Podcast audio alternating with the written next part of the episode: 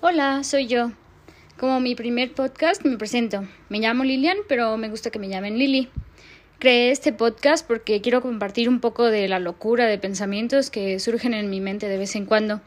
Y supongo que a muchos o tal vez pocos pues se podrán identificar conmigo y compartir estos mismos pensamientos. Estoy muy emocionada porque este es como un nuevo comienzo. Ya tenía como tiempo rondando en mi cabeza y tenía todas estas ideas y pensamientos que me gustaría compartir con ustedes. Así que pues aquí voy. Empecemos con este primer episodio. Hace días me sucedió algo que ha estado dando vueltas en mi mente y llegaré a ese punto, pero primero quiero comenzar pues por donde se debe, por el inicio. Cuando yo era niña pues yo vivía en el extranjero y recuerdo que estaba en primero de primaria y no tenía muchos amigos. No es que no fuera amable, es solo que era demasiado tímida. Total, no tenía muchos amigos. Y un día sucedió que conocí a una niña que iba un año arriba de mí, y ella fue mi primera amiga. Así que todos los días, a la hora del recreo, nos juntábamos para jugar.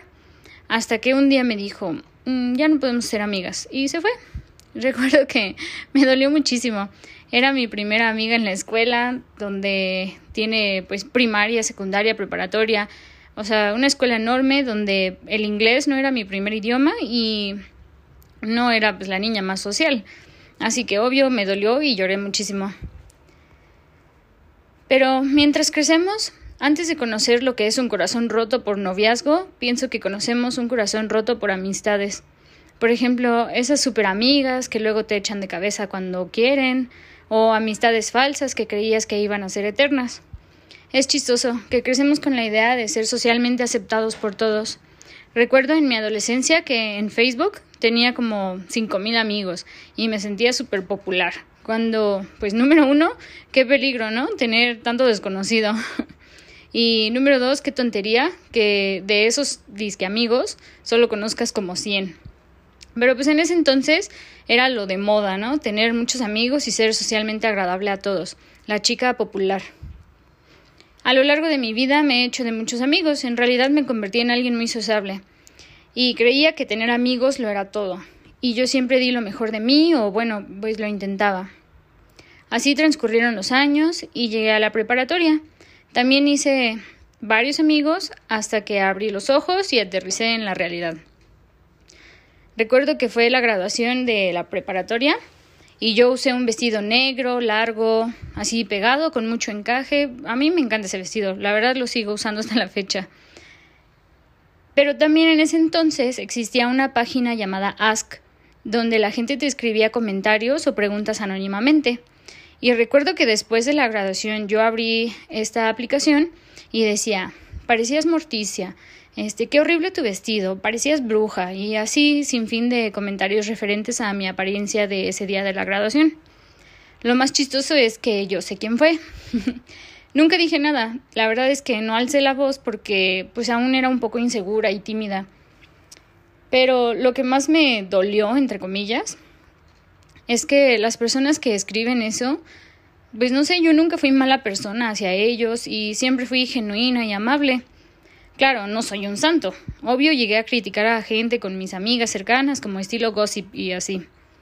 Entonces, a partir de esto, ahí fue donde por primera vez me di cuenta que ser amable con todos no garantiza que les caigas bien. O también que aunque alguien te sonría y sea lindo contigo, pues no significa que en realidad le caes bien. Y también añado pues la hipocresía. Pero hoy acepto que la hipocresía es parte de la vida y un poco de ella está bien. Años después, en la universidad, igualmente me hice de muchos amigos y me encantaba tenerlos. Lo que más me encantaba es que en la universidad ya no existen como estos grupitos marcados, como en la secundaria o en la prepa. Aquí tus amigos pueden ser de todos los grupos diferentes que existen y la verdad es asombroso. Conocí gente súper bella que me ayudó a crecer y puedo decir que marcaron mi vida de alguna manera. Y claro que hoy en día apenas pues nos hablamos, pero para mí tienen un significado especial por lo, que representaron en su momento. De la universidad puedo decir que conocí a 100 personas, y solo cuatro de ellos son mis íntimos amigos, a los que valoro y sé que por ellos metería las manos al fuego. Aún conservo amigos de la universidad, que aunque no les hablo diario, pero cuando nos encontramos sé que puedo tener una plática agradable con ellos. Hace poco me propuse ser más selectiva con las personas que me rodean. Así es, vas creciendo y te vas haciendo más picky en escoger tus amistades, y eso está completamente bien. Bueno, regresando a mi anécdota, organicé hace poco una pequeña reunión e invité a un par de amigos, en especial a uno que ya tiene tiempo que no veo, y en verdad le tengo mucho aprecio porque él hizo algo por mí y me ayudó bastante cuando lo necesitaba.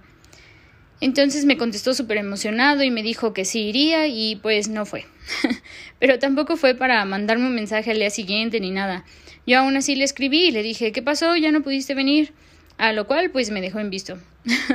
sí me sentí un poquito, pero pues no pasa nada, o sea, yo entiendo que muchas veces estamos ocupados, por ejemplo, no por no decirte feliz Navidad cada año significa que ya no somos amigos.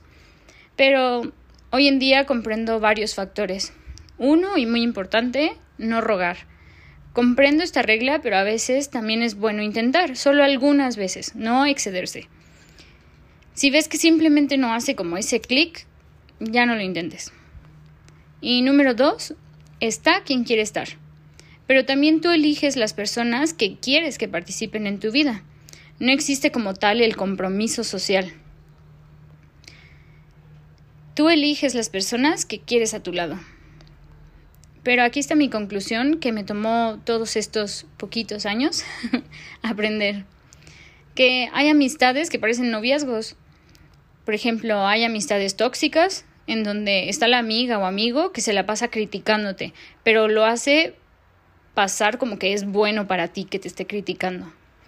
O hay amistades donde te engañan, tú eres el otro o la otra como por ejemplo por acá son muy tus amigos y toda la cosa, pero se juntan con otros a criticarte.